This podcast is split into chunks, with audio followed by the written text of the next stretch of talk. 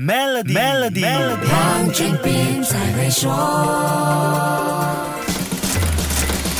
你好，我是黄俊斌。前面说过，在二零二一年，到底多少的收入会被抽税？个人承报还是夫妻联名承报？夫妻有没有孩子？有几个孩子？这些因素都会使得应纳税收入有所不同。这些因素关系到一个税务居民可以享有多少税务减免，能够用上越多税务减免，需要缴税的收入就越低。那么，我们就来好好看一看二零二一估税年的税务减免，利用这些减免来降低你需要交的所得税吧。首先是九千令。的个人减免这一项是第一个要减去的数目。如果是残障人士，有另外一个六千令吉的减免。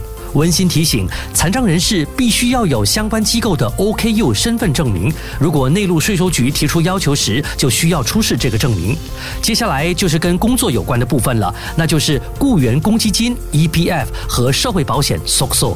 一般工作都会缴交 EPF，这部分的缴交额可以享有最高四千令吉的减免；SOCSO 的投保额则可以享有两百五十令吉的减免。一些朋友在工作之余也努力进修，个人的教育费也可以获得。所得税减免最高数额是七千令吉。有关法律、会计、回教金融、技术、技职、工业、科学或科技等课程非硕士和博士的学位教育，还有任何学科的硕士或博士课程都符合条件。还有一项要注意的是，任何在二零二一到二零二二估税年的提升技能和自我增值的课程，可以享有一千令吉的减免。这笔数目是包含在七千令吉的减免总数。当中，这些课程必须是在二零零六年国家技术发展法令下获得人力资源部技术发展局总先认证的课程才符合条件。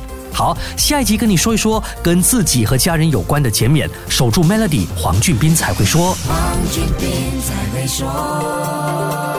现在就通过 Maybank SME 抓住新商机，详情浏览 maybanktoyou.com 的 my/sme 或致电幺三零零八零八六六八，需符合条规。